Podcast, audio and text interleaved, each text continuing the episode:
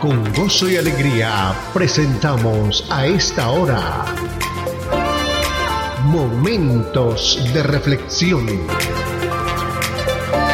A cargo del pastor Misael Ocampo Rivera. Bienvenidos a Momentos de Reflexión. Cordial saludo amigos, aquí estamos en nuestra cita de todos los días. El deseo grande de nuestro corazón será siempre agradar al Señor, conocer su voluntad a través de su palabra. Así que en el día de hoy vamos con el Salmo capítulo 31, versículo 9 al 18. Mi vida entera, ese es el tema, mi vida entera.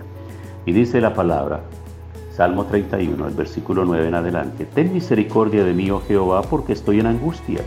Sean consumidos de tristeza mis ojos y mi alma también y mi cuerpo, porque mi vida se va gastando de dolor y mis años de suspirar. Se agotan mis fuerzas a causa de mi iniquidad y mis huesos se han consumido. De todos mis enemigos soy objeto de oprobio, y de mis vecinos mucho más, y el horror de mis conocidos. Los que me ven fuera huyen de mí. He sido olvidado de su corazón como un muerto. He venido a ser como un vaso quebrado, porque oigo la calumnia de muchos, el miedo me asalta por todas partes, mientras consultan juntos contra mí e idean quitarme la vida. Mas yo confío en ti, oh Jehová, y digo, tú eres mi Dios. En tu mano están mis tiempos. Líbrame de la mano de mis enemigos y de mis perseguidores. A resplandecer tu rostro sobre tu siervo, sálvame por tu misericordia. No sea yo avergonzado, Jehová, ya que te he invocado. Sean avergonzados los impíos, estén mudos en el Seol. Enmudezcan los labios mentirosos que hablan contra el justo cosas duras, con soberbia y menosprecio. Mi vida entera David vive con terror por todas partes. Según el versículo 13, le está declarando esto, porque oigo la calumnia de muchos, el miedo me asalta por todas partes mientras consultan juntos contra mí e idean quitarme la vida. Recordemos nosotros un poco la vida de David. Fue cuando joven, fue ungido para ser rey, posteriormente cuando Dios quitara del trono a Saúl. Y esta actitud valiente, valerosa de David cuando mató al gigante Goliat y empezaron a cantar, a cantar las mujeres del pueblo, Saúl mató a sus miles y David a sus diez miles. Eso enojó muchísimo al rey Saúl, de tal manera que le declaró la guerra al joven David y lo perseguía por todos los lados, quería quitarle la vida. Entonces, por eso él escribe, porque oigo la calumnia de muchos y el miedo me asalta por todas partes mientras consultan juntos e idean quitarme la vida. Esos fueron unos años duros y difíciles para David, escondiéndose, corriendo de un lugar a otro, deseando siempre ser guardado y protegido. Mi vida entera está en tus manos. Se recuerda a sí mismo y nos recuerda a nosotros según este versículo 15, en tu mano están mis tiempos. Líbrame de la mano de mis enemigos y de mis perseguidores.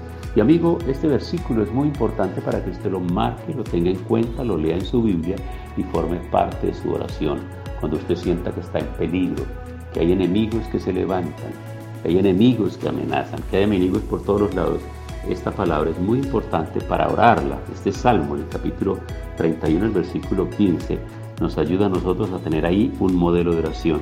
La enseñanza de la Biblia hace un balance sobre este tema, sobre el tema de lo que es estar, que nuestra vida entera esté guardada y protegida por el Señor. La enseñanza de la Biblia hace un balance entero sobre este tema y muchos de los eventos son malos y gravosos, pero Dios tiene el control sobre ellos y los encamina en el largo plazo hacia el bien Romanos en el capítulo 8, versículo 28 dice, y sabemos que a los que aman a Dios, todas las cosas ayudan para bien. Eso no lo entendemos nosotros tan fácilmente. Cuando nos suceden cosas que en el momento no las entendemos porque nos traen confusión, dolor y aparente pérdida. Pero el Señor sabe cómo cambiar todas esas situaciones. No tenemos que decirle qué debe hacer. Él sabe lo que debe hacer.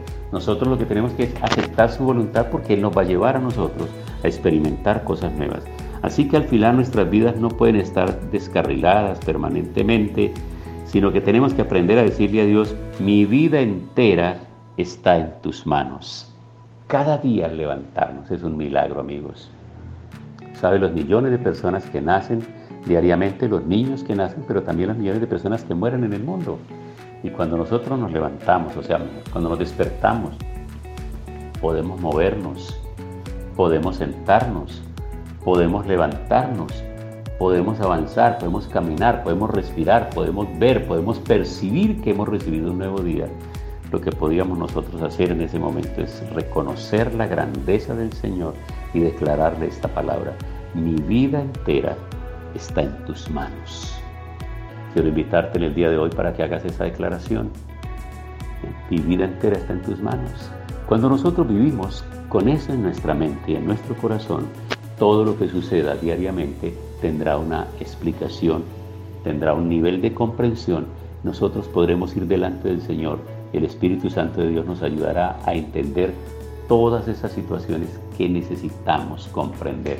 Pero lo mejor de todo es aprender a depositar nuestra confianza total en Él. Que nuestra vida entera está en manos del Señor. Nuestra vida no está en manos de nadie más, solo en las manos de Él. Así que acompáñeme en este momento para hacer esta oración que es tan importante. Señor, no le encuentro sentido a muchas de las circunstancias de mi vida, pero tú sí las comprendes. Ayúdame como a David a descansar en eso. Mi vida está verdaderamente en tus manos y eso es infinitamente mejor. Así estuviera en las mías. La mano, mi, vida en mis manos, Señor, yo no sé realmente cómo será lo mejor para vivirla, pero tú sí.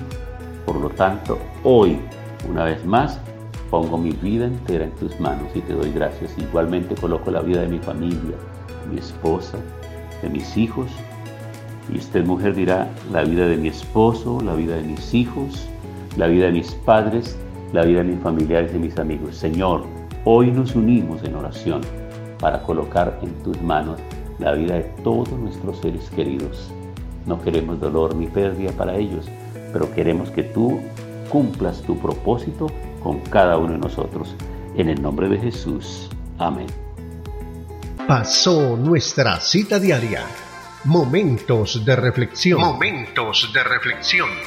Si este tema y la oración han sido de bendición, compártalo con sus contactos para que ellos también sean edificados.